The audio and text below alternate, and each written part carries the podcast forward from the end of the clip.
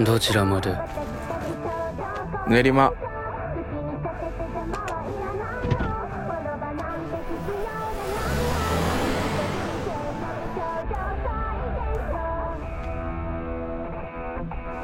ちょっとラジオ止めてくれます？考え事してるので。就之前我们准备节目的时候啊，我就推荐给你这个动画片儿。为不是怎么你开始说动画片了，这我不说动画片？这不是动画片儿吗？人家现在叫动漫啊啊，动动画片儿，对啊动画片儿行吧啊，动画啊，动画对对哎哎哎，动画没没有没有这个片儿，啊对不看片儿嗯啊，然后你就一直也拖着没看，对没什么时间看，现在也完结了。反正是也挺短的。你当时是追着看的是不？呃，我没有，我也是它完结之后一口气儿全看的，啊因为我觉得就是我其实不太喜欢追番啊，就我追番一般追哪种就是。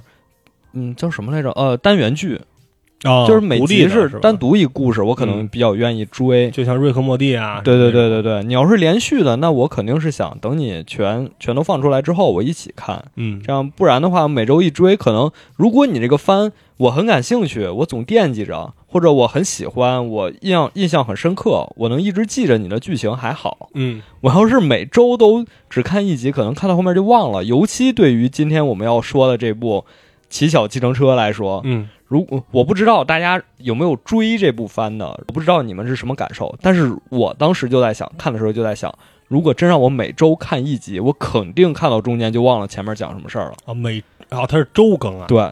总共十三集。对。啊，那那 那确实确实拖太久了，有点儿。啊，就是会这样。嗯。不过啊你刚才也说了一点，它有一个好处，就是因为它的呃，角色形象嘛。对，对，其实一开始他上第一集信息量还是挺大的，是对，他是那种，嗯、他其实是一个悬疑的一个对一个一个剧，但是他一开始上来就是那种特别的日常，对，特别日常，特别性冷淡，说话没有任何的波澜啊。你上车吧，嗯，行啊，好，嗯，那种对对。然后就是，而且他第一集应该就出场了很多人物，就是他一上来每个角色就都是小动物，呃，对所以你其实还是挺有记忆点的。对啊。如果他上来都是那种人的形象，对可能反而记不住，哎，这人谁，那人谁很。难记住。对，而且他又和他的那个，呃，就他所设定的这个角色的长相，又和他本人的一个性一些性格又有些像。对对，所以就是，呃，因为一上来出场这么多人物嘛，还是很容易就能记住。对，然后我也看了好多评论，就是说在讨论为什么这部作品一定要让每一个人都是动物，嗯因为之前这样的番有很多，或者说这样的动画也有，电影也有，嗯就是都是主角，都是或者说里面所有角色都是动物。它其实一般这种都是在隐喻一些主题，嗯但是呢，这种手法玩到现在，会让大家觉得你这个表达的太明显了。这种东西都是就跟我们玩梗一样，都是那种不言自明的阶段是最有意思的。你说动物农场那种是吗？就其实大家看的还是这个故事本身，以及你是怎么去讲这个故事的。所以说，一旦大家看到啊，所有人都是动物，就好像知道你可能在后面为什么要把大家都画成动物，为什么要把大家都设计成这样，就这样有点太明显了。大家不太喜欢带着这种预设去看你这个动画。嗯但是这部番看到最后发现，其实它这么设计是有其他原因的，甚至这个原因可能也是出乎意料的，也没有那么直白，没有那么简单。嗯，对，但是他其实这个也有一些特别跳戏的一些吐槽，就比如说咱们那个男主，他有很强的观察能力，对吧？然后呢，他就在里边，比如看到一个剪影，看到一个背影，就知道，哎，这不就是那谁谁吗？但咱们作为观众，这这个剧就出现了一个那个猴子，他当然是他了；这个剧就出现了一个河马，当然是他了。不是，这不就是等于说让我们也跟男主带入到他的视角来看吗？嗯对但剧里其他人是根本分辨不出来这个人是谁的。对，但其实咱们看就非常愚蠢。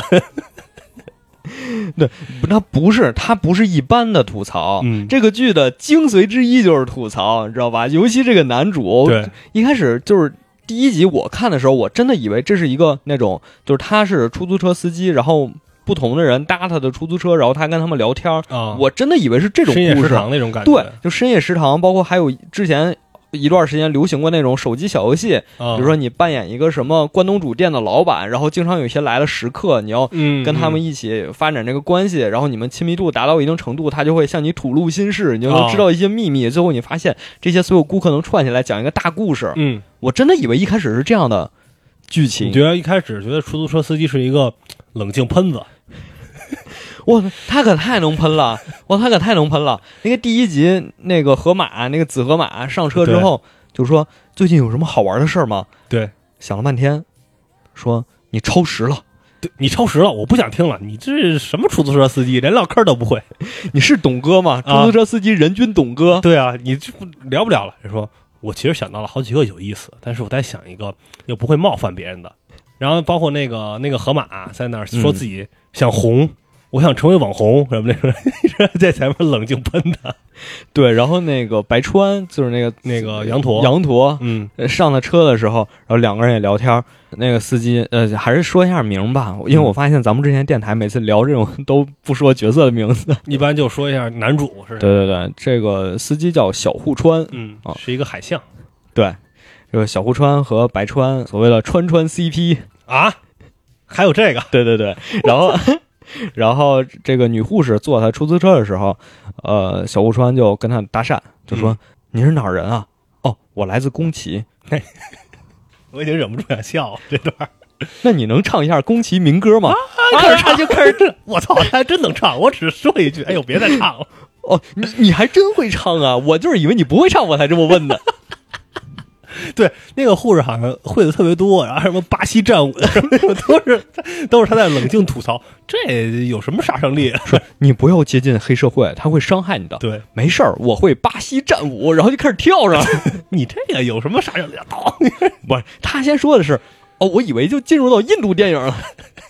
对特别能喷，而且他全程说话是没有那种语调的，对对对，对，就是特别冷静那种，让我想到方清平。就就是这个我还得说一下，因为我一直有一个观念，就是、呃，开二倍速或者开几倍速看剧，其实是对这个剧的不尊重。啊，就一般是看那种国产烂剧，我才会开二倍速或者四倍速看。嗯四倍速，就是你那剧太水了，就一集四十分钟，可能五分钟就能给你把这个事儿说明白，结果他演了四十分钟，嗯，就这种。一般这个时候我才会开二倍速看，而看《骑小计程车》的时候，我内心里知道我是不应该开二倍速的，因为我知道这部剧可能很精彩，而且细节很多，嗯，然后里面好多对话也很有深意，我可能想仔细的看，但是呢，没忍住，开了二倍速，嗯，结果发现就打开了新世界的大门，尤其是男主就每次喷人的时候，你就感觉 就用那种性冷淡的语言语气然后特别说快的速度喷，特别快语速说出喷人的话，你就感觉特别喜感。然后你发现看到豪猪出来的时候，那豪猪刺猬吗？不是。他豪猪还是刺猬，哎，不知道。Rap 少年。啊，对，rap 少年疯狂押韵，最后发现抢的是假币，我说哈说一顿，旁边下小弟您这句话没押韵，这 什么乱七八糟？为什么这个剧咱们都觉得他这个吐槽特别犀利？因为他其实好多配音演员请的不是专业的配音演员，啊请的是日本的搞笑组合、搞笑艺人。啊，什么漫才和对对对落语那种是吧？对，这剧里边不就有一对儿吗？啊对，有一对儿啊，而且河马和哎和那个马，是河马，不是河马，好像犀牛吧？那是呃，还是野野猪猪野野猪和一个啊马？对，对，就所以它好多里面是这种，然后还有那个警官，嗯，那哥俩其实给他们配音的也是哥俩，就是也哦是一对儿搞笑组合啊。当然这个部分因为我了解比较少啊，所以就不展开讲了。嗯然后就在我们具体聊角色之前，我觉得还是。啊，但是我首先说一下，我们后面不涉及到任何的剧情介绍，还是那个原因，介绍不完，对，太复杂了。介绍不完。嗯他他大家可以自己去找那种人物关系图什么的，对，就是我们还是像前几期那个致命女人一样，就聊一聊我们印象深刻的角色和里面的情节吧，嗯差不多就这样。然后在说这个之前呢，呃，我还是想从整体说一下这部剧。就我觉得这部剧之所以大家看了之后可能特别有共鸣，因为我觉得它确实在主题上反映了现代社会的大家的一些共有的毛病吧，或者一些问题，对一些问题嗯。啊，不算也不算毛病，就你也不能说它对还是错，对，就有一些你看似特别匪夷，但其实就是正在发生的对，一些一些一些事儿。嗯。嗯，就包括你看，就咱刚才说的第一集那个出来那个特别想红的小河马，对，他是一个大学生是吧？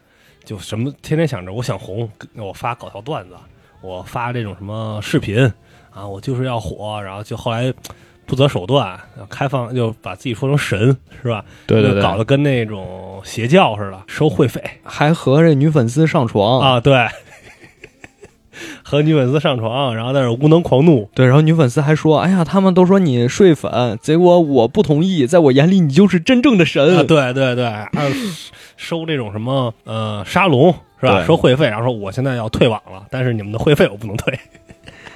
对，他就有一些呃，不管是在日本还是我觉得在现在的国内，都是呃，如果大家关注它里面讲的那些圈子，比如说偶像嗯啊，可能觉得这些是非常非常真实的现象啊。然后另外有一点，我就是比起这个故事讲什么，我觉得更重要的是怎么讲好一个故事。嗯就他讲故事的手法也更重要，就可以看到他作画其实是比较简陋的，但是他故事讲述的非常完整。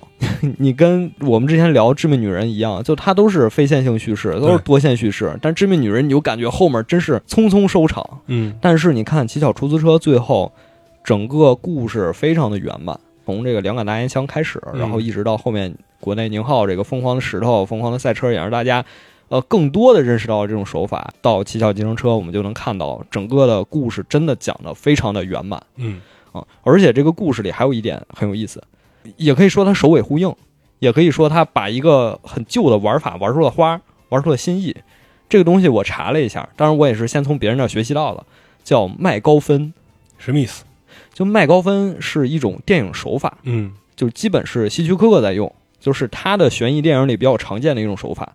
就是说我先给你抛出一个东西，嗯我通过这个东西把你带入到电影的剧情、整个情节、整个情境氛围当中，但是在这个你带入进来之后，这个东西就不重要了。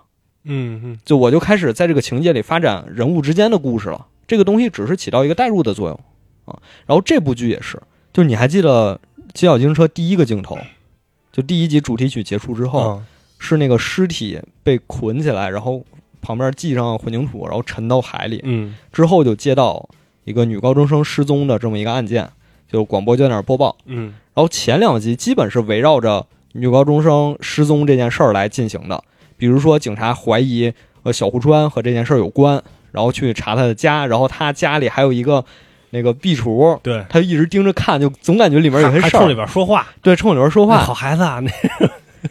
对，你就总感觉有些事儿 啊对，啊、然后包括警察和这个怀疑对象和嫌疑人，他们之间好像也有勾结，等等等等，好像警察又嫁祸给小户川，嗯等等，你就展开了自己的联想。但是你发现，从第四集就是田中革命那集，嗯，手游氪金，田中革命，当时我还看，我说我要干嘛？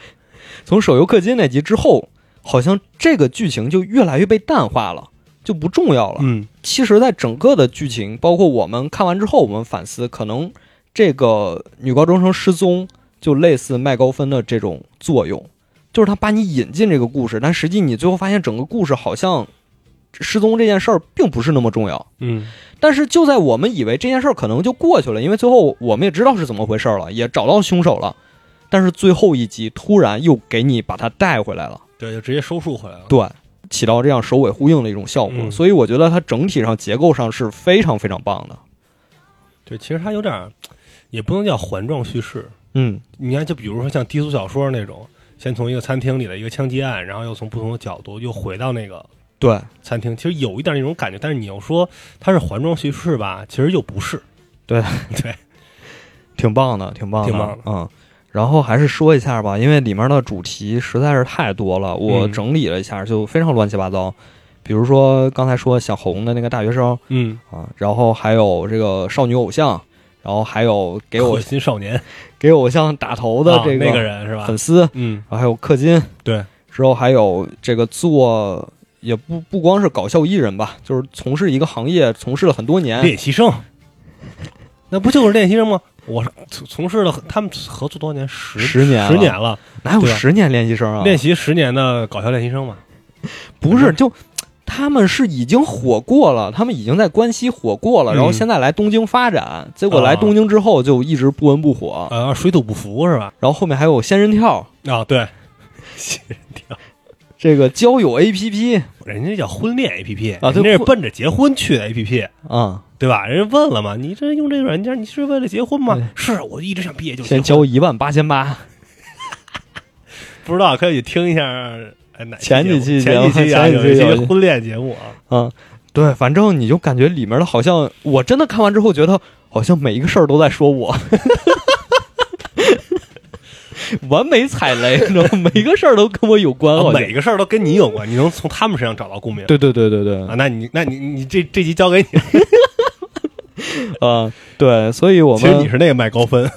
从哪儿开始呢？从就从出场的这些角色吧，我觉得、嗯就从第一个就这个高中生，刚才咱们也提到了嘛，嗯，其实一开始就上来就是一个小河马，对对吧？就是我想红，我想火，我想火。对，无论怎么着都要火。其实我们刚才聊那个他跟呃小布川司机的对话的时候，嗯其实就已经把这个核心点带出来了。我觉得就是他说最近有什么好玩的事儿吗？嗯然后司机想了半天，他说：“你你别说了，我已经不想听了。”就感觉他已经形成了真的互联网思维啊，带引号的那种，就是我一定要一刻不停的，我一定要第一秒钟就了解到某些新鲜资讯嗯，啊。但是他又很浮躁，对，就是这样。对，又是这样又很浮躁，就是人家去想想一下的时候，他也不说，哎，你你想一下，你分享给我，对，对吧？就是啊，那我我我我不听了，而甚至说他可能就去转移到下一个呃想火，他根本不是想知道是什么对什么事儿，他就想让自己火，对，就是就是说讲段子也能火，然后自拍自拍也能能火，然后就是做舔外国人也可以。对，反正他就想，呃，都尝试，你让我干什么都行，我就想火。你现在，我现在跟你说，哎，你有没有段子给我讲啊？没有，没有，无所谓的，咱俩就自拍，对吧？就是反正我都能给你尝试到这些这些东西，他也不是一个好的内容生产者。其实 根本不生产内容。其实他后来就偶然火了那一下，就是因为他跟司机自拍的时候，就不小心把犯罪嫌疑人拍进去对，了。一个通缉犯，对，然后就点赞什么几万，他还把那个推特给打印出来贴自己墙上，特别牛逼。就有点魔怔了。嗯然后之后后来发现自己火是因为这个，然后他就开始装作那种正义凛然的感觉。对，就是我一定要抓住他，我正义斗士，对我一定要带你们，你们要给我打款，给我打就钱咱们成立一个这个基金会，啊、那意思是吧？然后咱们成立一个组织，你们就听我的号召，咱们肯定能把他抓着。他就是一穷凶极恶的坏蛋，这干的什么坏事都是他干的，对对对。枪击案什么都是，其实人枪都丢了，都是他干的，就就必须把他给我抓起来。然后就是作秀嘛，嗯就是他说啊，万圣节这个我们会组织一个活动，我对会要把他抓住。结果实际他根本不敢露面儿，就是他看他看这个通缉犯叫什么来着，阴沟。嗯，啊，他看他在那儿就是小猴吧，他是揍人呢，他就骑墙根儿拿手机他其实就是想粉丝当这个诱饵，对。对吧？因为他知道有这个。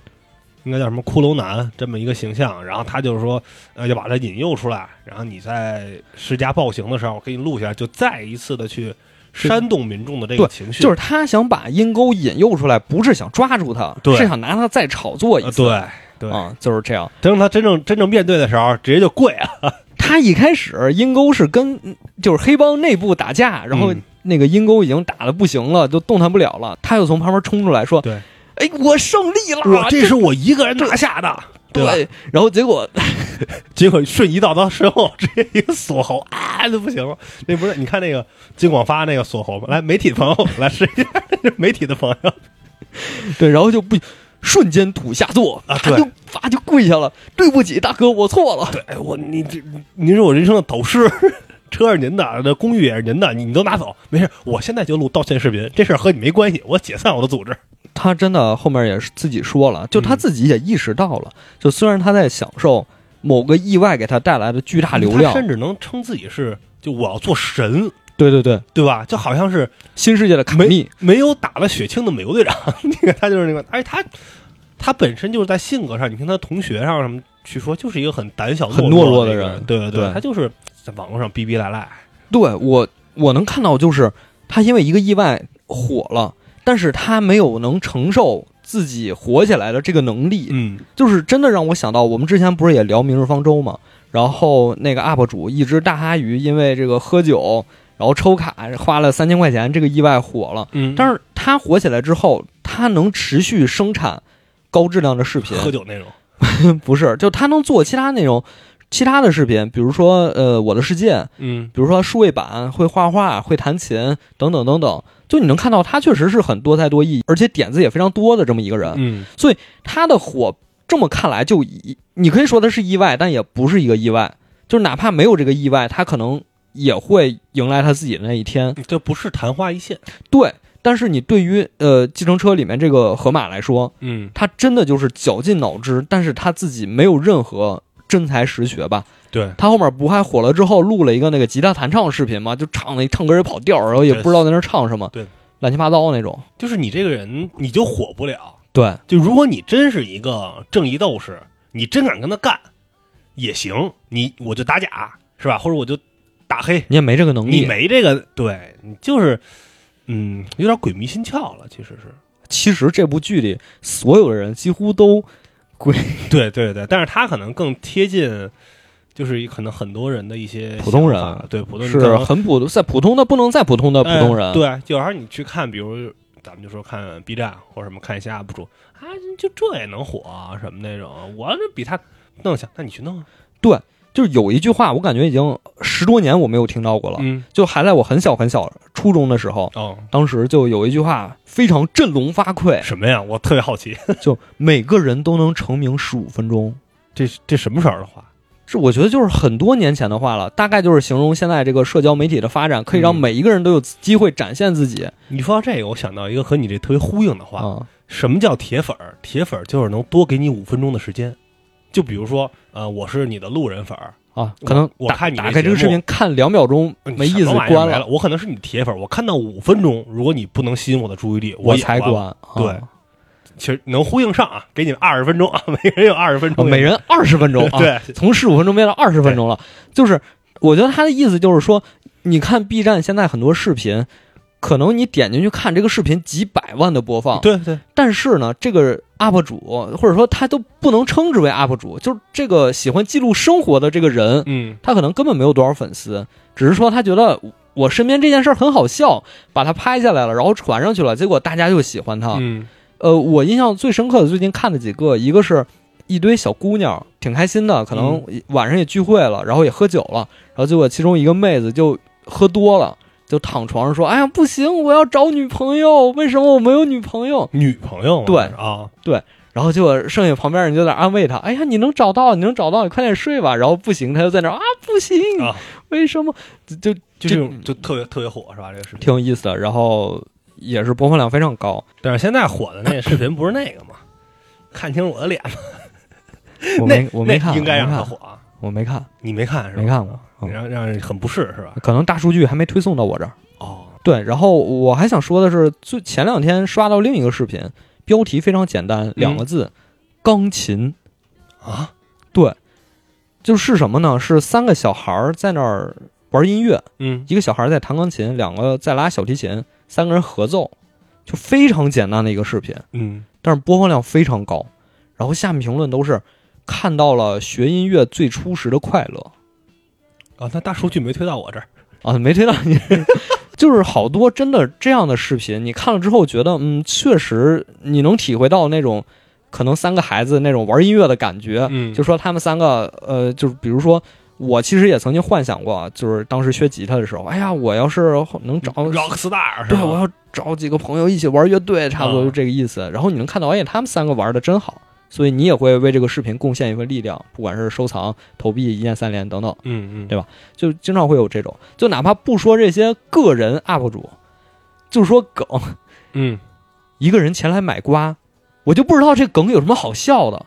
我一个买瓜的视频没看过，哦，你没看过？我一个都没啊我我看过特别多，但是他就突然之间，但是我有一说一，买瓜包括这个怒视群臣，嗯，再包括之前那个闪电五连鞭，我因为这个还真的是关注了一到两个 UP 主，就是他们能把这个梗玩出花来，对，真的玩出解构主义，嗯，真的太牛了！回头我发你几个，你就觉得他好像是真的能把这些词儿什么排列组合，然后给你创造出我很多我完新的东西。全同意。我觉得这个就是这个机会一旦来了，你能抓住它，对，对吧？那么多人做同类的，为什么你能抓住它？那说明还是你有能力。但是这个河马他就没有这个能力，他就只能在消费自己当时的那个我都不能称之为灵光乍现，只能消费就是运气当时那个机缘巧合。对，就是运气好，对吧？就跟说你买一彩票中奖了啊，你就说自己是财神爷、幸运星，这不胡来吗？对，而且真的，他生活中就是一个很懦弱的人。他嗯去、后来那个小胡川去他们学校问，哎，你知道这个人吗？啊，他呀，他退学了 他已经不是他专职，他不是专职去做他那正义事业了啊，对，就是回家了，啊回家了。对然后还有刚才讲睡粉，睡粉之后那女粉丝在那说：“哎，我相信你就是神。”他们都说你睡粉啊，虽然你也确实在睡。对，他说：“你给我闭嘴！你知道我当一个神压力有多大吗然后拿灯梆一摔，自己在那对着那大落地窗怅然若失？”。哎，其实他也知道自己他知道啊，他肯定知道。对，把自己给架太高了，嗯，步子迈大扯着淡了。对对，就是这样。然后跟他类似的，我觉得那个氪金小哥，嗯，我真没想到用一集的时间来讲他渡渡鸟的故事，我天哪！但是你看了之后，感觉非常震撼。啊，而且最后还是和那个橡皮有呼应。对，对，那那那种时候就是一种执念。就是你看到最后两集的时候，他说我什么都不要，我要你给我道歉就行，你给我道歉。嗯，你以为小户川下车给他道个歉，这事儿就过去了？对，结果那橡皮掉出来了，完了。证明而且证明什么？证明那猴子怎么从小就坏。十六年前就就是骗骗小学生。哦，我觉得我们可以说一下这段剧情啊，嗯说一下田中革命这段剧情。就这个孩子，他小学时候老师管的比较严，嗯就有点像国内的这种学校。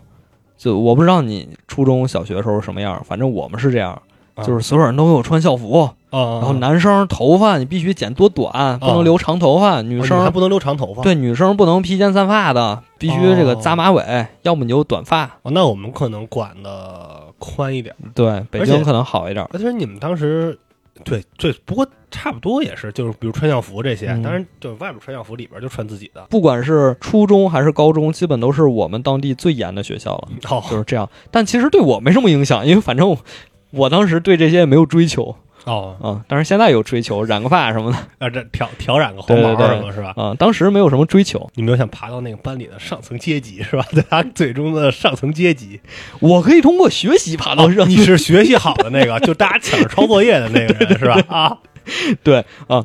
然后这个田中他就是在这么一个班级里，老师管特别严，说你全都穿校服，盒饭什么带的饭盒必须得是同一样，就是避免攀比，对，其实也是对的，也是对的但是呢，是对，但是呢，从这些方面避免攀比了，但是人攀比的心你是消除不了的。或者说孩子想彰显个性的诉求肯定是有的嘛。对，所以就攀比到一些非常扭曲、非常奇怪的地方，嗯，就是收集橡皮。哎其实跟小时候不都是吗？水浒卡、对，宝可梦卡、游戏王卡，虽然都是盗版吧，在当时来看，那不也是？哎，你这喷火龙牛逼，对吧？包包括就是你拿到学校的一些玩具，或者是这些，哎，你玩的是这个 GBA，人家是 PSP 三千哦，你那儿都有 PSP，我是没有，我们当时都是 GB，哎，啊黑白的，啊啊啊啊然后有人拿个 GBA 彩色的啊！你说比你们是在这儿啊那是小学了啊，对，小学时候，小学时候就包括说哈上可能上初高中，那可能衣服是校服，那就是球鞋呗。对鞋，对，你统一校服，你没统一鞋，对不啊对？你不能统一我鞋，啊你管得着吗？对吧？我这打球，我我愿意穿一双好的签名鞋，是吧？穿一双高配的球鞋，或者说乔丹对，等等这些，而且现在也是这样的一个一个趋势嘛。不光是男生，嗯女生也有。我们那儿冬天啊，靴子，你们那儿特别冷对比靴子，谁的靴子好看？哦，就是普通雪地靴是吗？对你有可能买那种棉鞋，就是那种纯的冬天穿的鞋，啊，你那就是普通的。哦，然后你这是我姥姥穿的啊，好看的就是喜欢漂亮的，就嗯买那种靴子，就是你刚才说的那叫什么 U U UGG UGG 那种啊啊，对。再好了就买那种，哎，稍微过小腿的那种，啊有点型儿对，啊。这种，然后哦，你们那儿靴子是刚需是吧？啊所以老师不管羽绒服啊。对，啊，你穿个军大衣，你哎，其实我一直想买一件军大衣。我上大学的时候，我一直想买一件军大衣，但是我现在找不到。但就是我觉得坐地铁太不方便了，那一件那一件二十来斤。但其实啊，军大衣也是一种，就是你们都穿普通羽绒服，我来个这个，啊，对呀、你看我这是不是也咱就说正常，你说大学生谁没事想买一军大衣啊？嗯，我就是觉得，当时啊，就觉得你看你们，你们就顶天了，你们的羽绒服啊，可能大鹅的、蒙克利尔，咱来一军大衣，还是其实还是这个诉求，。所以老师为什么说禁止穿奇装异服？这把握住了事情的本质，他不是禁止你穿什么露背露，这他没他可没这么说，禁止穿奇装异服，对对对哎，不让你突出自己。但这种一般只有就是这些东亚国家才会有，应该。我我不太清楚，反正国内肯定是有，对对，这国内基本是我都不说一代人了，就好几代人共同记忆，对吧？对对对，基本都是这样。对，呃，他这里面就是玩橡皮，嗯，就是去各个地方收集橡皮，因为橡皮就是能厂家能雕出花来。啊对，但是其实不好用。对，不是你你用着用着它就没那型了，没没有人完整的用完过一块橡皮，没有。肯定没有。你甭管买的什么冰淇淋、汉堡，你都拿尺子切了的。对他们就玩橡皮，那那会儿上课就拿那钢尺子切橡皮。不知道为什么这么好笑啊！我一定要说，我最近关注了一个 UP 主叫摸鱼事务所，啊，他做了一期视频，叫“我们买了好多网上的新奇文具嗯，然后哦电动橡皮是”，吗？不是橡皮，啊，他说文具里一个大品类卷笔刀，哦就是卷笔刀。小时候都玩过那种一摁，然后那个口儿就张开了，你把铅笔塞里，然后后面有一个把儿，你一摇就嗯，那。那那是高配，那是高配对，就那种卷笔刀，啊现在都给你做出花来了。啊，整个机型什么钢铁侠、绿巨人，杵胸口灯里那种是吗？我就钢铁侠那面罩，哎，一掀开，然后把铅笔杵里。这种都是最简单，你易于理解的。还有难以理解的是什么？那个芭比娃娃，嗯，然后啪把衣服一脱，杵胸口里。我靠，我当时看着就，嗯。哎，但你知道现在有电动橡皮和电动吸那个吸橡皮渣的东西吗？那天我惊了，你知道吗？我就是逛文具店，因为我媳妇学美术的嘛，她特喜欢逛文具店，然后看那些笔什么的。我说这是什么玩意儿？就特别特别特别牛。咱们小时候橡皮都是拿手擦，对，这可能后来进化一点是对涂改带。现在电皮橡什么电皮？现在橡皮是电动的，你知道吗？就你一摁，它儿就转，就跟一笔似的，你就滋擦擦干擦干净。你这不是有那橡皮屑吗？咱以前不就呼吹了，或者说弄起来就是搓起来 团个小球儿，啊？对，哎，那太恶心了，实在是弄垃圾桶里。现在人孩子有一个小吸尘器，你知道吗？哦，我知道，搁桌子上，我知道我知道哦你翻译不费劲呢，你写个作业我还有一个那 啊，个，你有一那个，我有一那哎个，呦我的妈呀！我当时惊了，我说现在这孩子看一些那种买家秀，我就看这孩子桌子，你就感觉哟，花里胡哨的。，对就跟钢铁侠那桌子似的，什么东你不知道干嘛的，反正说嗯你不知道干嘛的，回到正题，他们就开始拼这个橡皮。对，就是其实啊，田中自己也说了，就是你当然可以通过其他方式来成为班级里的上流阶级 super star 啊，对啊，你通过其他方式获得关注，要么体育好，体育学习好学习好，打架，啊，但是都可以啊聊那个特特能特能聊，啊，就比如像我这种带动班级气氛 对，或者长得漂亮。啊，对对，长得帅，你总得有样一技之长，对对于他这种什么都没有了怎么办？就只能玩橡皮。嗯对，就是说，哎，你看我橡皮种类多，你们嗯谁要用可以借，可以参他也。不是给人用，好像就是搁一盒就是收藏品，对，收收藏收藏橡皮。对对对，啊然后呢，其实跟他一起就是捧臭脚的嗯也没有几个人，对而且其实可能在大家眼里，他们就是那种怪胎。对而且他有一个竞争对手，对，那竞争对手太牛逼了。他爸好像是做外贸的，经常老出差。世界各地到处飞 对，啊，飞到哪儿就给他买一个橡皮，嗯然后说。看，这是我爸去迪拜出差给我买的金橡皮，挎一个金的，对，那种雕塑那准是橡皮吗？我金光闪闪，特离谱。他在里边那个橡皮就这，你看这个橡皮。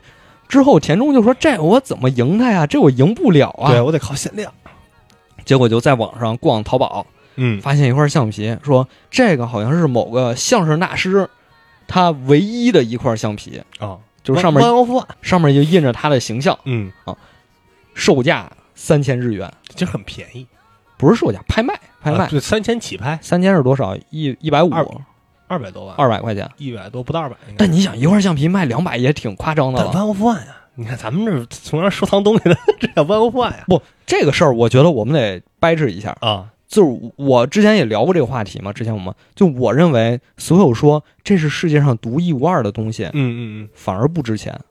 嗯啊，它没有一个市场参考。一是没有市场参考，比如说我现在把你手机壳拿过来，在上面咵签一个我的名，我说这是世界上独一无二的，嗯没有什么价值，你就再没有没有什么意义，没意义。嗯它最有意义的是什么？它承载的是人和人情感之间的连接。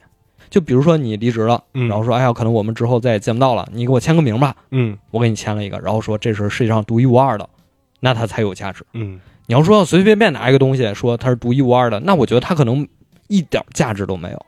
它对你有价值，但对我可能没价值。嗯反而是那些，哎，我就卖二十个，我就卖三十个，我就卖一百个，这种能买，但是你要花大价钱买，嗯，我觉得它反而就是在另一种意义上更有价值。你是那个亲友限定那一挂。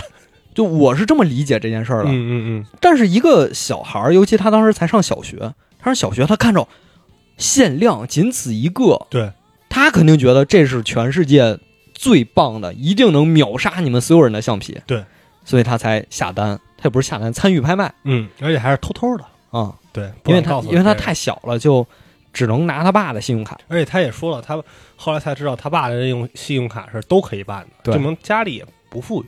对对对，嗯嗯然后结果他出价，出完价之后，第二天有另一个人出价超过他了，嗯两个人就开始较劲。他这个就有点前段时间那个新闻了，这个啊拍卖游戏王青眼白龙，八十多万一张，就有点那个味儿了，啊对对对吧是？那感觉。啊，就是不行，我一定要得到它。一开始输个一万，其实我觉得喊一万差不多应该就行了。嗯，不行，为了保险起见，又敲个零，十万出而且去了是最后是他爸，哎，不是他爸，那是他哥，应该是啊。他哥回家了，那楼梯上楼声越来越高，他怕最后还被顶穿，对他最后我来一个你根本不可能顶穿我的价格哎，你无法拒绝的价格。啊，，对，给你无法拒绝价格，你卖不卖但是我后来想这个事儿啊，啊？我怀疑跟他竞争的那个人，就跟他标价那个人，嗯可能就是阴沟，啊，是他自己就是他故意的。啊，有有这是。前两天你知道怎么说话？特说的这么偏，今天都，易贝封了一个世界最大的球星卡代拍的一个机构，就是因为这个，对，就是说他去恶恶意去顶价，去顶价，对，因为这个事给封号了，然后 PWCC 就是自己干了，就自己出一个那个拍卖的网站，就你就在我这儿买，就是我当时也遇到过这种情况。嗯，就其实有的人顶价呀，他真的不是说我想要这个东西，他就是恶心你，啊，对，就是图好玩儿。哎，一千了，我交个两千，我看有没有人在我这基础上，如果有人加价了，他就心里暗喜，那种侥幸的感觉。有的人就要那种心就情砸在手里，啊，就欠砸在手里有的人就喜欢这样，所以我觉得可能是那个阴沟自己在那儿加价。啊，而且还有一点就是我刚才说的，这个橡皮啊，你想想这个橡皮是怎么来的？嗯首先是这个相声大师，首先是他以自己的形象做了这么一块橡皮，嗯然后他把这个橡皮给了自己的好朋友，是那个黑帮老大，黑帮老大又给了自己的小弟，就是阴沟。嗯为什么要给他？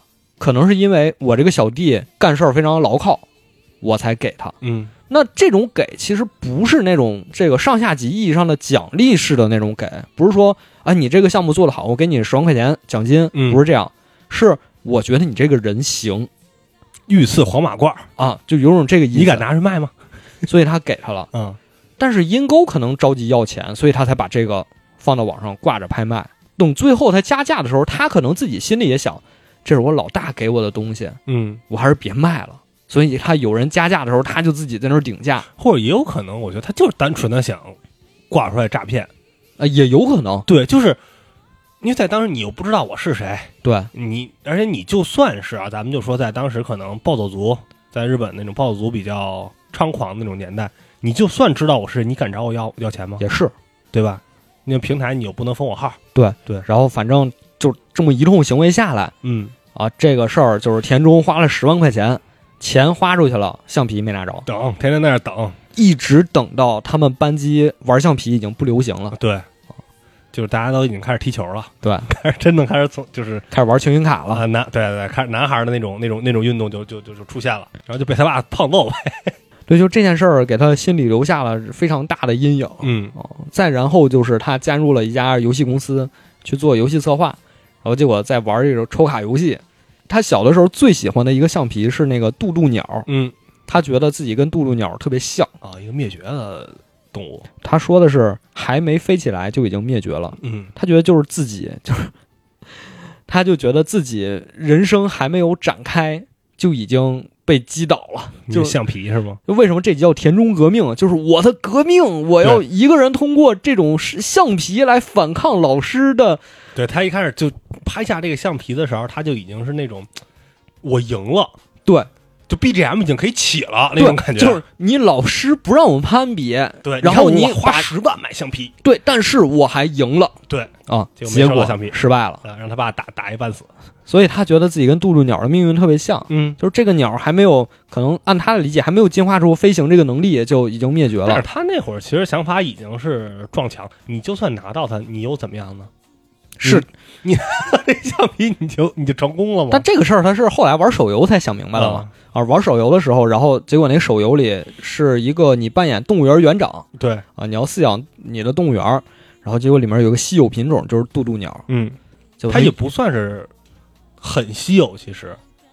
是吗？对他不是说了吗？说我已经在这个游戏我就充了五百万日元了啊，然后但是呢，即使就是他说即使啊，你去买一个号里已经有渡渡鸟的号，啊，就是也不过几万块几万块，钱，对，就证明渡渡鸟也可能就是一个就很多人都抽到了，啊，对，但是你就是脸黑抽不到。对，而且啊可能你其实抽到了比它更稀有的东西，但你就是不要，哎，对，对吧？我就想我就要这渡渡鸟我，就想要这个，哎，对，就跟之前他想要那个橡皮一样啊，。对，好像热爱这个抽卡这些人都有一些偏执和强迫症那种。对对，之前包括球星卡那期我不也讲吗？一个朋友就是在店里抽，我就喜欢库里，我今儿就想抽到库里的这张卡。我而且我要手刃，我要自己撕对，出来自。己拆，然后整个那个店里基本上当时所有的这个系列的库存啊，就全都抽完。那一下我花了二十多万。对，但是那张卡当时来讲可能就是几千块钱。然后田中意识到这件事儿之后，他就开始自言自语，就是说，抽到了又怎么样呢？啊，对，抽到了也不会怎么样。当自己的欲望得到满足之后，反而会问自己个问题：然后呢？但其实是你抽到了，你也当不上榜一，你还是好几百名。我觉得他已经一个普通的公司职员，能在一个游戏里，全世界的游戏里能好几百名，已经很厉害了。我觉得百，万日元。我觉得已经，我真的就是那时候觉得他真的已经疯了。嗯，对，你看他后来他的那个状态不也是吗？眼神嗯空洞，就行尸走肉，对包里有一把枪就是这对这种抽卡游戏啊，我一开始也有一种病态的理解。啊，是我一开始也觉得，哎呀，这个真漂亮，这个真帅，我我就要。我要。哦，但后来你知道，我有段时间在玩《奇迹暖暖》这个游戏，啊，然后我就觉得哇，这小裙子太好看了，然后我你你你要要。一定得要。啊，然后我就充钱，嗯。充钱之后，当时还没有这种支付宝，没有微信支付，必须绑定这个信用卡还是银联卡。嗯，我在寝室床上鼓捣了一晚上，没成功，第二天发烧了，不应该呀，怎么能鼓捣一晚上没成功？然后我就把游戏卸载了。在这件事儿之前，我玩这个游戏的态度就是：哇，这个好看我要，那个好看我要。嗯，而且游戏里给你提供资源是有机会让你把这些东西都收集齐的，啊，对，哪怕你不是收集这个完成度不是百分之百，你至少我想要的东西我能收集齐。嗯但一旦有一天有一个我想要的东西我没收集到，我就不想玩这个游戏了。哦，或者说，如果你这个游戏设计的初衷是让所有人都可以收集齐，嗯，那我愿意去为了这个目标去玩儿。白金成就对，全收集，但如果你这个游戏几亿种装备不可能收集齐，那我干脆就不收集了。那我收集了有什么用呢？反正我也收集不起。嗯嗯嗯，就我是秉持着这样一种态度在玩儿。哦。我确实个人啊，我在就是游戏上的花销其实挺少的，尤嗯，其是氪金抽卡这种，就看出来，对我完全不在意这些，就是我可能会我相对来讲啊，呃，就比如说你玩一个氪金游戏，可能一上头，或者是有一个活动，你怎么也得来一个来几个六四八啊，对吧？得得有吧？我肯定不会去选择那一档，对我也我也肯定不会。我可能是六元首充，对我其实跟你的想法是一样的，就是因为我深知，即使我氪六四八，嗯。我可能也没有办法百分之百收集，或者说怎么样把你这个要求集齐，嗯。所以我干脆就不氪了。但是在这故事里，我觉得田中玩的这个游戏应该是属于，就至少在他自己看来，嗯。是我只要再努努力，我就能拿到那个东西，我就集齐了，我就不能，我看过游戏策划，我觉得他至少是这么想的，所以他才愿意为了这个付出那么多。嗯，尤其他又想到，哎，我跟杜鹃鸟人生是如此相近，有这么多巧合都指引着我玩这个游戏，但是为什么我就是抽不到呢？他他当时那个小时候挨揍的时候，他反思了很多，到底是谁的问题？是老师、同学、我爸爸、我哥哥、跑马灯我啊，还是这个政府，还是这个神明、这个世界？其实就是他的问题。但是想了一堆，然后最后，哦，最后我觉得那个情节太讽刺了。最后他就回家路上，还是一个那种特别破败的小巷子，嗯那边几个乌鸦在那儿吃垃圾袋儿，嗯，对，抽一下，哎，抽到了，你看他一开始抽的时候，手就已经很机械。对，抽抽一个不是，下一个，啊抽一个不是，下一个，抽抽一个，嗯，我操，抽到了，就那种我操，就那种感觉。我操都没有，就抽，嗯，哦，有了。哦，抽到了。然后啊，就正兴奋，让小吴川开车过来。对，我觉得这个剧情是这样，但实际上我们想一想，现实生活中好多事情就是这样，就是啊，哦，抽到了，啊行吧，啊，面试通过了，行吧，哦，终于，终于，这样好吧，可能已经你就感觉对生活已经失去一种热爱了。他麻木了。对其实他有点麻木了，那个时候已经。结果他在那儿正高兴呢，就是后来缓缓过劲儿来啊，正在那儿嗯高兴了。结果小胡川在那儿开着出租车要赶时间，见老相好，结果就把他一下，手机就掉到那个臭水沟里了。他这个不是网游吗？这就很奇怪，他可能这个游戏数据是保存在本地的，异步联机啊呃，不知道，反正他这么设计的，啊？反正这么设计，掉水沟里，结果恢复数据失败了，啊，对，没收到，就是图鉴没全，之前的都有，就没有他。对啊，就崩溃了。对，加上那天自己心爱的鹦鹉死了，哎呀，他说鹦鹉养了十多年也到寿命了，嗯，然后说这一切难道就是神的指引吗？恰好就在这一天，对，嗯。在那儿埋鹦鹉，在树下挖坑的时候，挖着一把手枪，嗯，就是那是。个猴子，对他那个阴沟给藏到这里了，对，说拿一个那铝饭盒，果然是神的指引呀、对然后就拿枪，找到了游戏中的稀有道具，改变我的人生吧。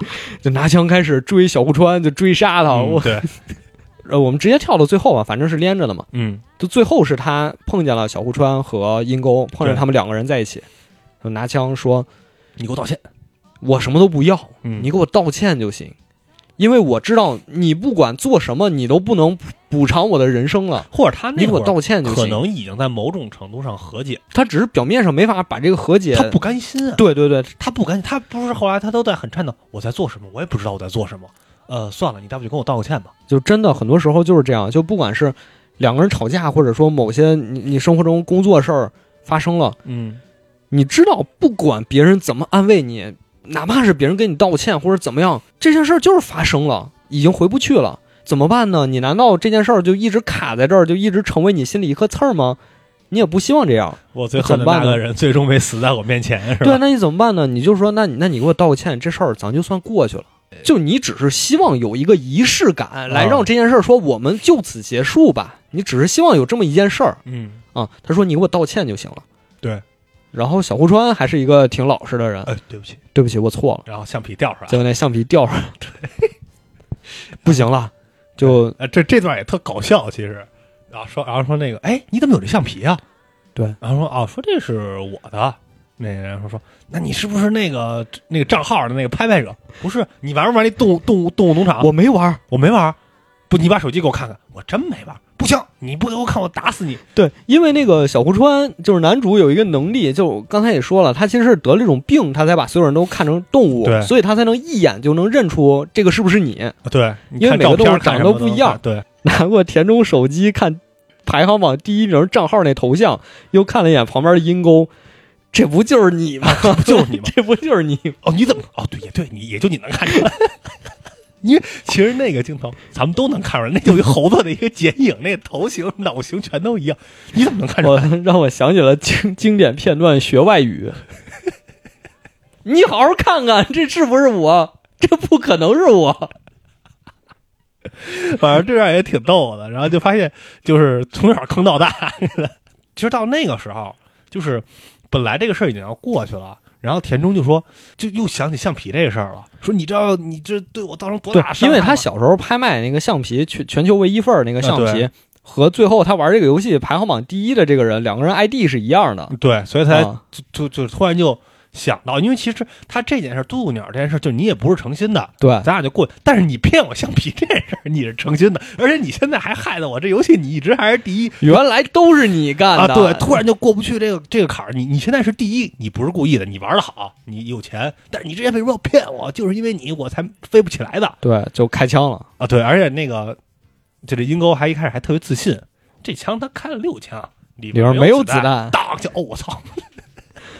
而且真的，这个演出那段就呃也是没有 BGM，就只有几个人的对话。嗯，开完枪之后，田中就开始放声大哭，就啊就跑了，就跑就崩溃溃了，崩崩溃了，就那样。就这段其实挺逗的，但你不觉得特别悲哀吗？就很悲，就是就是他也是那种悲哀中夹杂着那些，这不就是你吗？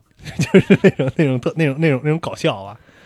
嗯，对，但是这个他用了就是浓墨重彩来写田中这个人，因对为田中他属于应该第几第五集才第四集，第四集。才出现的这个人，但你不觉得就这个故事又特别的游离于主，也不是游离于主线之外，就是你 感觉小户川好像在整个故事中，如果你带入他的视角，嗯，很懵逼，为什么这个人要杀我？啊对什么情况？啊，他还拿把枪杀我还，追踪我？对，这个突然出现了杀手莫名其妙。我不就是没有礼让行人吗？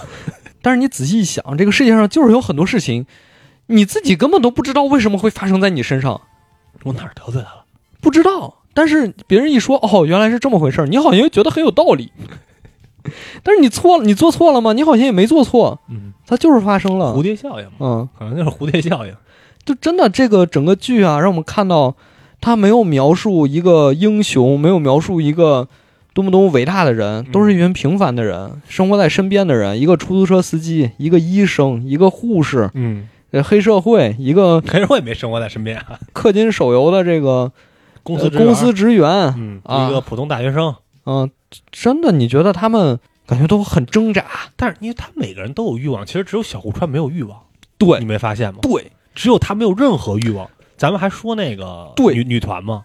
说说说说来，，那就先说，那就把这几个欲望的人都说了吧。你看这个剧，咱刚刚说到田中，你可能感觉他的这个欲望都不是很好理解，这我觉得太好理你解了觉得特好理解了。但你相对于其他的那就后边两个包女团，包括是那个啊，那俩更好理解，相声组合，太直白了，对对他们就是想火。对，就是想火，或者说呃，其实女团那种就属于是练，就这这是真的练习生真的练习生真的练习生，就是我就是想出道，而且三个人的出道的算是想法也四个人。四个人，四个人出道的想法也不一呃，样。四个人出道想法也不一样，但是我们就是殊途同归，对，就是想出道。然后包括像那个相声组合、漫才组合，呃漫才组合也是，就是咱们之前其实火过，是吧？我觉得他俩的想法其实挺有意思的。他俩其实做播客的，我发现老在电台里听见他们俩现场嘚嘚嘚嘚嘚就是那个猪，那个野猪，嘚啊，我觉得他们两个属于那种我们有些实力，但是实力又没有到那个特别火的位置，嗯啊然后就一直处在那个尴尬的高不成低不就的状态。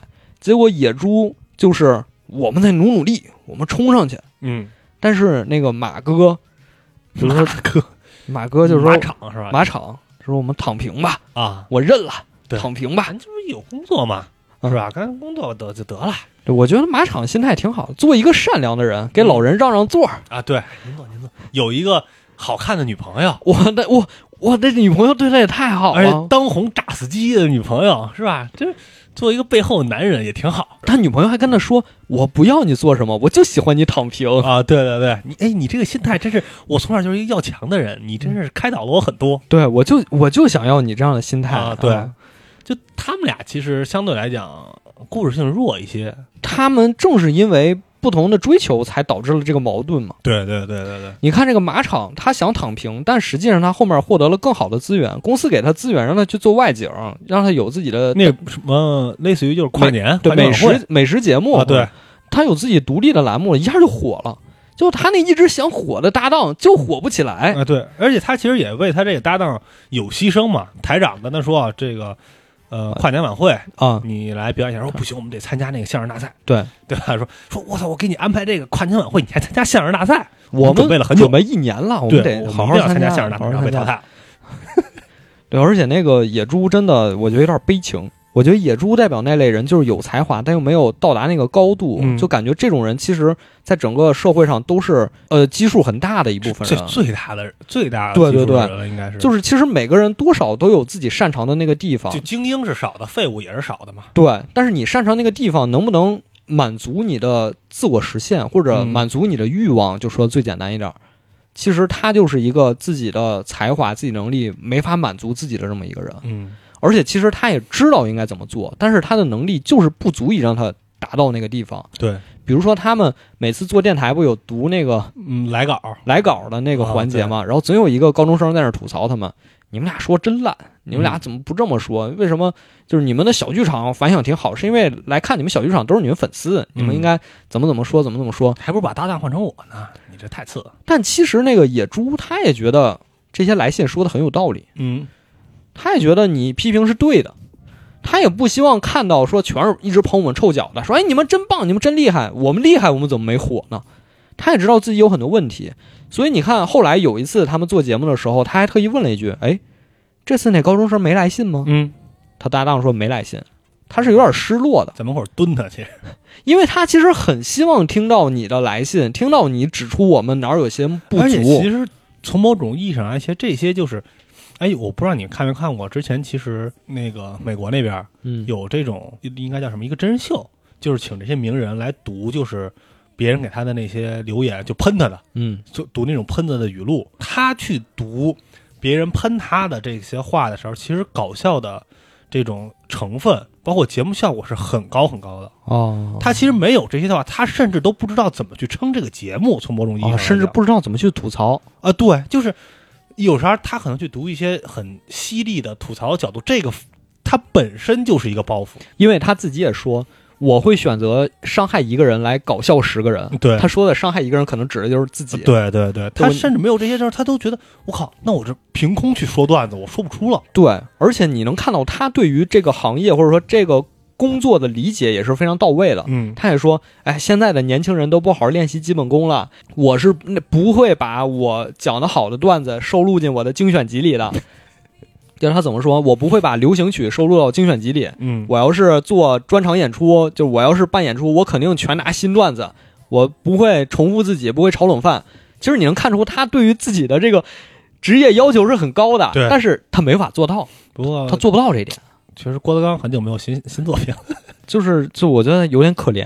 嗯然后最可怜的就是他搭档自己单飞之后已经火，就没有完全单飞，就单飞之后已经火了嘛，嗯嗯就参加那个美食节目，然后有一个立牌儿摆在橱窗里，就他路过的时候自己在看那个他搭档的立牌儿，然后他的脸就映在玻璃上，然后那个画面就是两个人同框，但是又没有同框，对对对，我，那个镜头看着特别难受。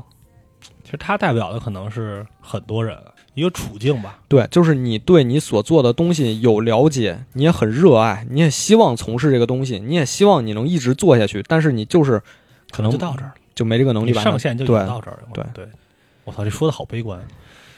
就说点有意思的，说点说点能火的，就是那个女团团。其实女团属于是串，女团其实属于串的整个明线和暗线，对一直在推这个剧情。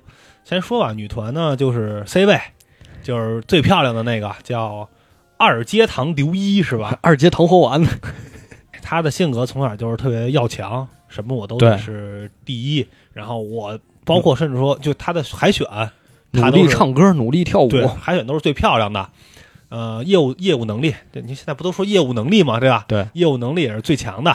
然后还有两个搭档，一个就是失踪的那个二号位二号啊，先说二号位，啊二号位，二号位是一个家境比较贫寒，贫寒，然后从小被排挤，特别喜欢泡澡。排挤的原因是，大家都说，你看他们家就跟那个废物处理站似的，一堆人挤在那么一个小屋里就类，似于就是都给他挤廉租房对，都给他挤到这个厕所，里去了应该是浴缸里，啊，对啊，都给他挤到浴缸里去了。所以他从小就特别喜欢泡澡，然后现在当上偶像了，也希望能有那种那个叫什么呢？呃，就泡澡用那个东西一扔之后，那个，对我知道那个，我知道那跟那泡腾片似的，噗一下那种，我现在忘忘了那学名了就。变色了。嗯，呃，玉球什么，对，反正对他就他就特喜欢这个东西。我也特喜欢这个东西。然后三号位原本的三号位对，是我们前面说的那个被害的被害人，相声大师的女儿，嗯啊，然后她也是个从小就经受过艺术培养、正规训练的这么一个女孩儿，嗯。然后各方面也都特别好。但，是她性格特别好，对性格特别温柔。对，而且她甚至就说说，哎呦，二阶堂你这么厉害，我们跟着你一定能火。对，就你是一个天生当偶像的料呃，对，我们就在旁边辅佐你就可以，我们一定能火。我们这个组合，没有我们这绿叶儿也衬不出你这红花儿，对对对。是，吧？就咱们就一块儿努力，我也不跟你抢，对，咱一块儿火就行了。然后还有就是四号位，就是就是当时落选的那个。嗯，对，就是就是第四嘛，对就是第四。然后他其实呃有一定业务能力，但是比较弱。对，然后他就是他其实特别上进，他他其实家里也不好，他家庭也单亲是吧？他对，然后他妈妈就小时候就告诉他，你为了达成目的一定要不择手段其实身边这种人也很多啊。啊、啊，这种人也很多啊，就是什么在哪儿呢？在哪儿在哪儿呢？在咱在这屋里就咱俩，你别吓我。就是很多这种就是狼性，伤害别人，他妈就从小这么告诫他，告诫他，应该叫灌输吧，不是啥好词儿，告诫他。对他妈就从小这么灌输他，嗯然后结果他落选了之后，那三个人要组团出道的当天，呃，先是给老板做了一次演出，嗯，老板看见之后就说，让那个站第三的那个妹子站 C 位，对，就让她站 C 位，就可能是他业务能力好，也可能是他爸打小报告了嗯之类的，就不管怎么样，说让他站 C 位，结果三个人之间就突然莫名其妙多了点矛盾，嗯，结果这一号位这个二阶堂他有点不开心，对不开心。他其实也认可，说他好像跳的是比我好，嗯，但是我不行，我从小就要强，我一一定要我要当 C 位 C 位而且其实本来的三号位吧，嗯就就是本来三号位也没争，也没有这个想法，对。所以他就觉得好像 C 位就应该是我的。啊，，对啊，大家就和 也我们也很和谐呀，对你们也不给我争，结果他们涨工资了，我没涨，那凭什么？嗯？就不乐意了嘛。啊，然后结果当天晚上就也是约见一下。对，当然后当天晚上嘛，那个 C 位就回去就反正越想越越想越生气这事儿，就打电话给三号，就说那个咱俩出见出来谈谈，咱咱咱俩得去公司嗯。去见一面，然后就是我想类似于就是劝告你，就是说你再不你就你就跟他们说你不当 C 位，这对对 C，位还是我的我当，咱们接着干这个这干这个组合。结果到那儿发现呢，这个三号被杀了。对对，然后其实这个就是四号干的嘛。对对，四号后来也说，其实就是说，就是想杀一个上位，啊，对，就是想杀一个上位，而且他俩长得又特像，对而且他其实之前，因为他其实也就是那种为了想红不择手段，其实他们在没有说想正式出道之前，他没有这种杀机。他一听，我靠，要出道那要出不行道了，那这那我得占个位置。呃对，而且本来之前以为只是你们是练习生，对你们可能也火不了，对，对吧？这这有枣没枣打三竿子嘛。而且后面好像他后来打电话，好像隐隐约约透露出来，他还跟经纪人睡觉，就类似这种事儿，啊，对可，能也干过。嗯，那个呃，C 位不是后来都被强制和那个豪猪陪睡？哦，没有没有，他有说了，那个豪猪在 rap 的时候说了，那是已经发生了的，还是说那个豪猪想说没有我叫他来陪他他他应该已经发生，因为他说的是让他以后一次陪我是一次陪我一夜陪我睡睡两两次？对对对对，对，反正就是我以为这个是他的一个美好愿望吧，他说的都是实话。哦他他他虽然在疯狂 rap，但他说的好像都是实话。他全是大实话往外喷，什么那个这个是前辈告诉我，但是呢，我弄死他。对。然后这个二号位那个妹子是也挺惨的，其实因为这件事儿，他们才导致这个组合被这个黑帮控制了。对对，因为要处理尸体，处理尸体而且在这个冉冉冉升起的这个时刻，不能出现负面新闻，对要不然加入不了园艺俱乐部了。对对对对。对，就这种感觉，然后最后就被黑帮控制，慢然后慢就这个二号位妹子就被骗去仙人跳，啊，对，坑了这个小户川的一个好朋友其实这个人我觉得是最惨的，她也四十一岁他也有欲望，没结婚。欲望去驱使的。对，然后他也没有一技之长，就应该是那种他一开始是清洁工，就干着普通最底层的工作，然后一路活过来。对，有但是他也想结，婚啊，然后就在自己的交友 APP 上、婚恋 APP 上，婚恋 APP 人家都要填直接填年收入的，不知道你用过那 APP 没有不？需要，不没有。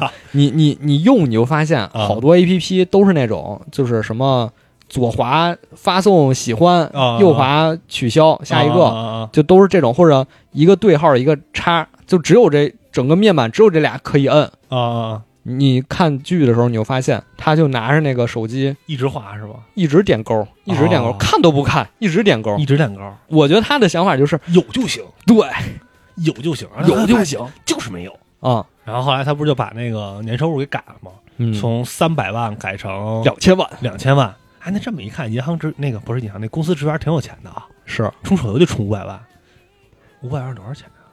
五百万，三十多万。嗯，哦，那是 操，挺有钱的，挺有钱的，对确实对对，确实挺有钱的。然后他改到两千万之后，就被这个女团里的这个二号位就这妹子发现了了啊，就说我们出来见面吧，实际就是仙人跳吧，想嗯从这儿勒索点钱，就发现一个穷鬼。穷鬼，钱是少，高利贷借的，我特别惨。我当时觉得打扮的西装革履，西装革履的还买了钻戒，啊，对，还是请人去那个高档餐厅吃饭。档餐厅，他为什么买钻戒？还不是因为你告诉人家，我就想跟我毕业想结婚？对我毕业就想结婚，但是呢，我希望他在不经意间就拿着钻戒向我求婚，这样才啊浪漫。其实啊，这个女孩作为一个就是仙人跳，包括说她也是一个粉丝那个明星，她老其实是老来高档餐厅的。但是她一定要装作我从来没来过。对，然后这个是花儿就是这个嗯，这个这个这个未婚男性，未婚男性，他反而装出，哎，我常来这地儿，就跟我吃个田老师一样，就这种，然后举着杯，你好，我加点酒，然后边边上人就笑话他。对啊，所以那个妹子最后才说：“哎，我不想以后再干这活了，我干不下去了，我看着太难受了，我还得在这儿装老实人，啊我还得对。骗，我要装一个老实人，骗一个老实人，我实在骗不下去了。其实你在这个时候，你就应该发现他没什么钱，你就不要在那那什么的，而且他，而且那一集这也是公司给他任务啊。啊，公司的任务，而且那一集其实最后不也是吗？他结账吓一跳，对吧？然后但是好不容易就是兜里凑出点钱来，贷款，把账结了之后，那个掉了一个那个贷款单借条，啊，借了十万，对，也是欲望的一个驱使吧。这么说啊，他也看着那个资料是十八岁的漂亮女生在那，哎，你看我这个，我这是我这女朋友，那可能是真爱吗？不是他其实内心也知道不可能，但是那个小户川说这肯定是骗子。他说万一是真爱呢？啊，对啊，就是他也是有欲望，他的欲望在这一刻他就不是结婚。你真正是要结婚的话，你可以去找一些，就比如说真就正经的你可以跟那关东煮店老板娘结婚，啊，那应该看不上他人家去找，就你找的应该是跟你的门当户门当对户对的，就是你也得知道自己几斤几两。对你的社会阶层、你的年龄、你等等这些，就是差不多的。就是在你在他去修改了他年收入的这个，甚至说你用的是这么一个软件的时候，你的目的其实不是那么的纯粹就是一句话总结：啊。当你在撒谎的时候，嗯，迎接你的也是谎言。对，虽然这一个很老套的这么一句话，确实是这个道理。就是你要不想找十，你要是不想让老找那十八的，你也上不了这钩，对，吧？被欲望蒙蔽了双眼。啊，对，就是整个的城市里，这个骑脚出租车所有的这些角色都是有所欲望，才会被别人控制，对才会才会有这个最后的自己的应得的结局。可能就白川属于是被控制，白川也还好，他从这坑里出来了，算是啊。只有小户川毫无欲望。我给你点钱，不用不用不用。不是，但你知道这个事儿我是怎么理解的吗？嗯，就我觉得他其实是有欲望的，但是他的欲望已经实现了。是什么呀？就是小户川在小的时候，他家庭其实挺惨的，嗯，他爸就总不回家，对。对然后他妈也家里虐待他，然后之后其怎么实也就是算转嫁压迫吧。对，就整个家庭非常不和睦。嗯就他印象中，就出车祸的那一晚，他觉得哇，这是我们一家三口团聚了，我们一起出去兜风，他觉得特别温馨。嗯，但实际上呢，是他妈妈开着车把他爸绑在车上，然后带着他三个人要一起死。这应该好像在日本有一个专有名词是吧？叫这个心中，一家心中好像是叫，就是心中的意思就是类似于就是集体自杀，我当时想到一首歌叫《Stand》，没听过，就是呃一会儿 BGM 放一下这个，艾米奈姆写了一首歌，就是他一个歌迷嗯特别喜欢他，然后就一直给他写信。结果阴差阳错，他写这些信，艾米奈姆一封都没收到。啊，啊，当然，当然，我现在说这故事不是真实发生的，是他歌里的事啊歌里的故事是？啊就是他一封都没收到。嗯，结果这歌迷就疯了，就说我把你当我的精神力量，你连给我回一封信你都不回吗？然后就把他女友绑在就绑起来放在后备箱里，然后开车自杀了。当时我看到这个场景的时候，脑袋第一个就 BGM 就响起来了其，实我好像听了好多阿姆的歌，但我都不知道他在唱什么。就是因为小户川整个童年就是这样的生活嘛，所以他在上学的时候，大家也都嘲笑他，说：“哎呀，你长得真丑，你怎么样呢像一只海象，而且他其实也是那种，就是班里没有什么存在感的人。，？”对，呃，他不说嘛，他又矮又胖，所以也不拒绝和别人四目相对，呃，对。拒绝别人的目光。虽然我从小就被教育说话的时候要看着别人的眼睛，但是我总是看两秒就躲开。我不敢，很小的时候，家里就是出了这种事儿之后，他就应该是在类似于福利院嗯，这种去去去生活。对他，他当时被整个自己的那个生活圈子排挤的时候，他的选择就是去动物园看动物，嗯对，然后他就在日记上写：“我要是能变成动物就好。其实也是他爸带着他去和小三儿去约会的时候，把他放到动物园”对对对，别和你妈说啊。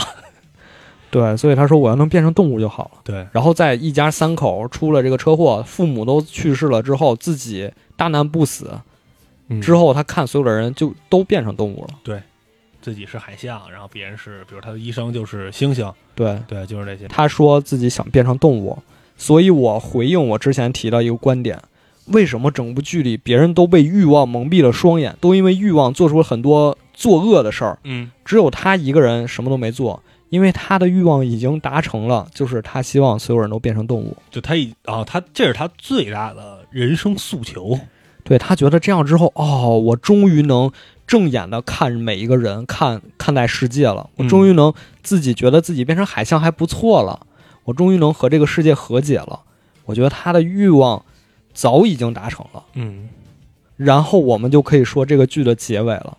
这个剧的结尾，当然最后那一段特别精彩，特别漂亮，就是他开车冲出那个大桥，然后啊钞票从后备箱飞出去，他自己一个人特像那人那种感觉是吧？E.T. 啊，，对对对对，然后每一个人都看到这个场景，都联想到平行蒙太奇，都想到自己的、哎，都是落水那个的那个，扑通扑通扑通，各种落水那个场景，我们就不多说了。啊。我想说的是，之后他睁开眼，发现所有人都变回人类了。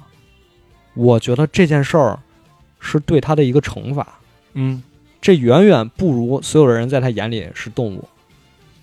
但是他变成人之后，你发现也不叫变成人了，就是他的认知里边是人，之后他和大家的交流和沟通是没有问题的。虽然他一开始看到白川有点惊讶，有点惊讶，而且是很害羞，哇，你这么漂亮。当然，那个白川在羊驼画上也很漂亮，嗯她一看就是那种美女设定。但是后来你看，他俩应该是结婚了，应该是后来就是他是能接受，就是现在的这些社会，就是他已经接受了，他已经他经过这么一折过来，对已经能接受自己面对人的时候能还能镇定自若，还能和其他人相处了。其实一开始他最震惊的时候，他就是白川坐他的车，说那个，哎，那你的理想型是什么的时候，拿着手机发现是那自拍，看着自己的脸，他都是我操，一还回去，就是都是那种感觉。但是其实咱们再退一步来说，如果他看到的不是这些动物的话，他可能都不会去从事出租车司机这样一个每天都需要社交的职行业。业对对他可能就比如你看他那种冷幽默吐槽，有可能都是他的心声。其实，如果他是一个人的话，他可能心里在那小声嘀咕：“就你这什么玩意儿，乱七八糟的。”但他如果是动物化，他会说出来：“你这是什么东西，乱七八糟的，我可不想看，你这太无聊了。而且他作为一个出租车司机，说这些也合情合理，对大家也都能接受。这 出租车司机不就应该这样吗？”对，但是你就按照他一开始的性格来讲，他绝对不会去干这个这个工作。就我之所以有刚才那个想法，就是说变成所有人变成人之后，嗯对于小吴川来说是一件坏事儿，就是因为整个剧的最最最最后一段儿，就是当他所有人都变成人之后，看似一个大团圆的结局了。对，结果突然给你弄了一个开放式，嗯就是回到最开始的女学生失踪案件，对，做这件事儿的女团四号位的那只那只那只猫，那只黑猫，嗯，对，为什么他们是猫？因为小胡川当时就说了啊，这些想要当偶像的这些女生，在我看来都差不多。嗯，所以其实他确实是没有办法分辨，即使在动物形态，可能也很难分辨这些猫啊。但是最后变成人了，就更难分辨了。嗯然后那个真凶坐上了他出租车，故事结束了。对，这个故事就整个的这部剧，其实和它配套的还有一个广播剧。嗯这个剧里面有一个线索道具，是一支笔。那支笔其实是个录音笔，那个录音笔是从哪儿来的呢？是那个关东煮店的老板娘的。哦，她在闲暇时间会写小说，所以她把那个笔就送给了那个医生。他其实是想记录一下素材，嗯，就说我把这个笔给你，然后你这不平时算泄露隐私吗？他想记录素材，啊，结果他没记录到，反而被其他人记录到，就有一个人能偷听到这个录音笔录的东西，啊，然后你就发现这个录音笔在剧中所有的人之间来回传唤，他给他，他给他，他给他，啊，相当于打破了那种次元壁了。也不是打破次元壁，就是你能获得到整个剧集之外额外的信息。嗯比如说，他有一个就是传到那个女团三个三人组手里的时候，他们仨说：“哎呀，我们三个这个现在还不熟悉，我们玩一个破冰游戏吧。每一个人写一写自己都干过什么事儿，写两个真事儿，一个假事儿。啊，哇，三个人写完之后，一共九件事儿列出来。我干过仙人跳，我杀过人，我抛过尸。然后大家就那种哈哈大笑，这都是假的嘛，肯定是吧？，对，就类似全是真。的。然后最后那个笔呢，是又回到了老板娘手里。嗯然后老板娘最后一段是老板娘在那儿准备关店了，结果突然店外面传来敲门声。嗯，她一开门，说谁呀？还没说完，就梆一声，她就被打倒了。真正的凶手四号位那个小猫啊过来抢那个录音笔，啊，因为那个小猫知道了可能那个笔有问题，他把我们的说的一些东西录下来了。我要消灭所有知道我杀过人的证人，嗯嗯，所以他把老板娘打晕了，甚至可能杀死了，然后把录音笔抢走了。而且其实没有这个证据之后，最后你看，其实，呃，他没有被抓到，最后的其实杀人嫌疑犯是落在那个 C 位身上了。对，就剧集的最后一段给了他的手一个特写镜头，他手里就攥着那支笔，哦，所以这也是一个暗线，一个线索道具，就是它会让整个故事看着更悬疑一些，但实际上。呃，即使你没听那广播剧，肯定也能知道整个故事的这个大体走向，这嗯肯定是没问题的。但是他其实是整部剧唯一杀人的人。其实你看，反而黑帮的老大给他下达给他们下达的唯一一条要求就是不要杀人，杀人不。要杀人。但是反而是这么一个看似人畜无害的小姑娘，把杀人这件事当做理所应当。对啊，尤其是最后 BGM 响起来，展示每个人都改过一新，啊，对，那大学生开始重新看书，在在在这学习，然后那把游戏删了，对，所有人改过一新的时候，你发现给这个小猫的镜头是他在那儿勒死那个三号位，他在那儿杀人，嗯，然后还在打电话跟他妈，就是说，哎，我们马上就能火了什么的，我会不择手段的。现在唯一的阻碍就是出租车司机，对，呃因为只有现在只剩小户川知道自己杀过人了，因为小户川当时拉过他，就他知道后边坐了两回，就是三号还是四号嘛，对不是同一个人，对他见过三号长什么样，应该。对，但是那时候他的病已经好了，他没法再通过看这个人是什么动物来分辨这是谁了。对，就在这个时候，真凶坐上了他的出租车，然后全片结束了。嗯，就最后留给我们一开放式结局，我觉得还挺意外的。结个尾吧。这次是史上最长节目，可能就是加入了非常多的个人情感 和那个。其实啊，其实这么一回顾，好像这将近两个小时，我们也没聊什么剧。